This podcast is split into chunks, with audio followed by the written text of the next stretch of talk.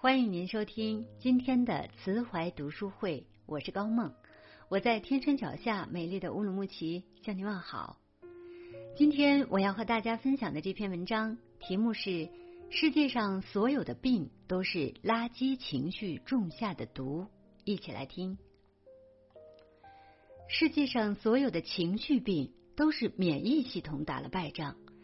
如果你个性激动、容易紧张、习惯烦躁，且经常性的神经过敏、喜怒无常；如果你有抑郁倾向，对生活工作提不起一点兴趣，且具有较为强烈的牺牲精神，习惯付出却得不到什么有效的回应，一定要注意了。很有可能你的身体免疫系统已经出现了问题。据美国宾夕法尼亚州立大学的一项研究，负面情绪，比如悲伤和生气，与更高程度的炎症相关，可能预示着糟糕的健康情况。炎症是机体对感染、伤口和组织损伤等免疫反应的一部分，而慢性炎症会导致多种疾病。包括心血管疾病、糖尿病和某些癌症。说白了，你的每一次生气、愤怒、悲伤、抑郁，都会或多或少的给身体的免疫系统增加负担。当一次次的积累之后，免疫系统不堪重负，重病重症就会找上门来。前段时间疫情大爆发，免疫力也成了各大专家强调的重点。就普通人来说，免疫力越强，感染病毒的可能性就越低。很多人因此在宅在家的这段时间内，早睡早起，每天健身打卡。但除了规律作息、强身健体来提高免疫力外，情绪病也是需要着重关注的。据世界卫生组织统计，目前与情绪有关的疾病就已经达到了两百多种。那些你曾不以为意的垃圾情绪，一直在慢慢侵占着我们的身体，别让他们有机可乘，永不停息的折磨着我们。身体给予你的每一次疼痛暗示，都是求救信号。人体是个无比精妙的东西。其实每一次的难受不舒服，都是他在给你的暗示，在向你求救，祈求你快些注意到自己身体和心理上的问题。只是可惜，很多人都选择性的忽视了，只是提不起精神，没多大事儿。我又没什么心理问题，只是不怎么开心，为什么要看心理医生呢？可能压力太大了，所以比较焦虑，但也没办法。不还要工作吗？类似的论调每天都在我们身边发生。我们会对身体上的剧烈疼痛提起重视，却不会太注意心理上的问题。可你知道吗？据世卫组织统计，全球每年因抑郁症自杀死亡人数高达一百万人，而在中国，抑郁症患者已经达到九千万人。预计到二零二零年，抑郁症可能成为仅次于心脑血管病的人类第二大疾病。有一种性格叫 C 型性格，早在上个世纪七十年代，国外就对此有过研究。它还有另外一个我们熟悉的名字，叫癌症性格。癌症性格具有表现为容易焦虑、爱生气、喜欢压抑自己的情绪和想法。心理脆弱，容易逆来顺受，活得超级累。简单来说，就是心理上容易得抑郁症，生理上又因此容易患癌。这不是危言耸听。近些年，新闻上关于抑郁症患者自杀身亡和患癌离世的人不在少数。而目前，中国人焦虑障碍患病率就已经接近了百分之五。也就是说，一百人里就有五个人遭受焦虑障碍的折磨。想想自己，想想身边的亲朋好友，你被焦虑困扰过吗？你因为压力大而整夜整夜的睡不着觉吗？你经常不开心吗？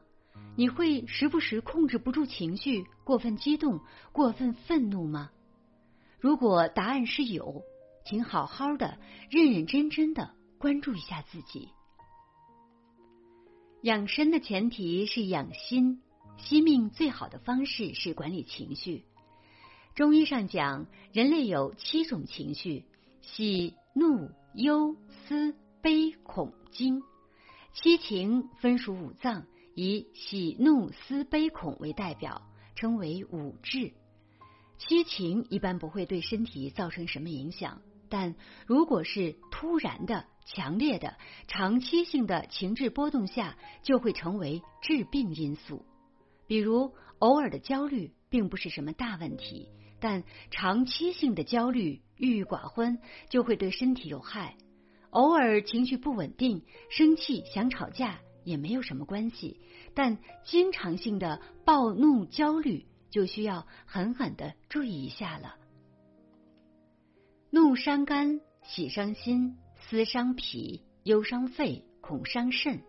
情绪一旦过度，就会影响身体各类内脏器官的健康，而身体的不适，同时又会反馈给心理和大脑，情绪就会逐渐失控下去，从而跌进一个恶性循环里。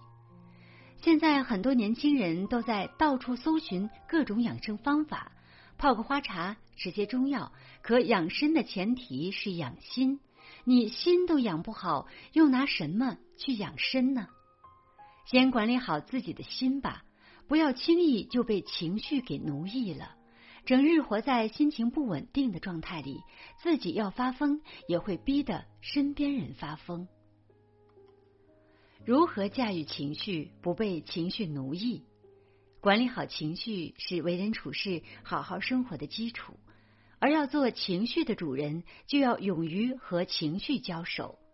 和情绪交手的第一步，接纳，学着接纳自己的情绪，不要因为感觉到焦虑而更焦虑，感觉到悲伤而更悲伤。尝试告诉自己，我现在情绪状态确实有些不好，但我可以找到办法缓解。谁都会有情绪不稳定的状态，没有关系，学着去缓解。下一次遇到类似的情况，我就有经验了。和情绪和平共处，首先要接受自己所有的正面情绪和负面情绪。只有接纳了，我们才可以心平气和的去找到根治的方法。和情绪交手的第二步，探索。拿出一张白纸和一支笔，不断的推进自己关于当下糟糕情绪的思考。你会找到最根本的原因，比如你今天特别沮丧，那就写下“沮丧”二字，静下心来想一想，是从什么时候开始沮丧的？那个时间段又发生了哪些事？其中什么事让你印象深刻？它为什么会对你产生剧烈的情绪波动？是因为觉得自己太差劲，还是因为结果没有达到心里的期望值？找到那个哪怕让你很难堪的原因后，也不要怕，继续探索，直到找到可以实施的解决办法。比如，是你害怕去做，还是当下的能力没有达到你渴望的标准？那件事真的很难吗？稍微跨出第一步，哪怕完成其中很小的一件事，也不可以吗？现在有什么方法可以提高自己的能力？这些方法你可以做到吗？一个人只有清楚的了解自己的情绪起源，才不会一直往复的被情绪打扰。和情绪交手的第三步，宣泄。分析清楚了垃圾情绪的起源和当下可实行的解决方法，就去宣泄吧。可以和朋友煲电话粥，诉说你的难过和难过之后的解决方法。也可以去运动，酣畅淋漓的发泄心中的郁闷，还可以把所有的心里话通通写下来，发泄出来，情绪才不会一直憋在心里。不要总是逼自己做个好人，经常性的忍耐自己，有情绪不敢宣泄，其实没有什么关系。真正关心你的朋友，并不会因此而厌烦你。我们只要做到宣泄情绪的同时，不要对他人产生伤害，所以尽可能的在探索完自己之后，再去寻找宣泄的途径。著名的费斯汀格法则说，生活中的百分之十是由发生在你身上的事情组成的，而另外的百分之九十，则是由你对所有发生的事情如何反应所决定的。其实很多事情没有我们以为的那么糟糕，很多人也没有我们以为的那么重要。重要的不是事和人，而是我们如何看待它。尝试用二八法则去管理生活。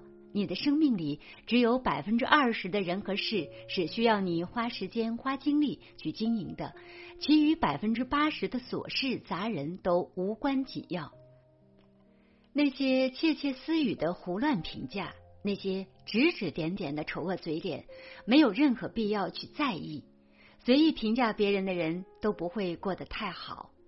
那些压得你喘不过气来的烂人烂事，越计较越是不安宁，远远离开就好。我们不要做一只反咬狗的人。王尔德说过：“爱自己是终身浪漫的开始。爱自己，从爱自己的情绪开始。不要让你的心被百分之八十的不重要给占领了，情绪也要给值得的事、值得的人。”抛开垃圾情绪，做自己。感谢您收听今天的分享。如果您喜欢这篇文章，欢迎您在文末点亮再看，或者写下您的留言，并转发到您的朋友圈，让更多的朋友看到这篇文章。更多好的文章，欢迎大家关注慈怀读书会。我是高梦，我们下次再见。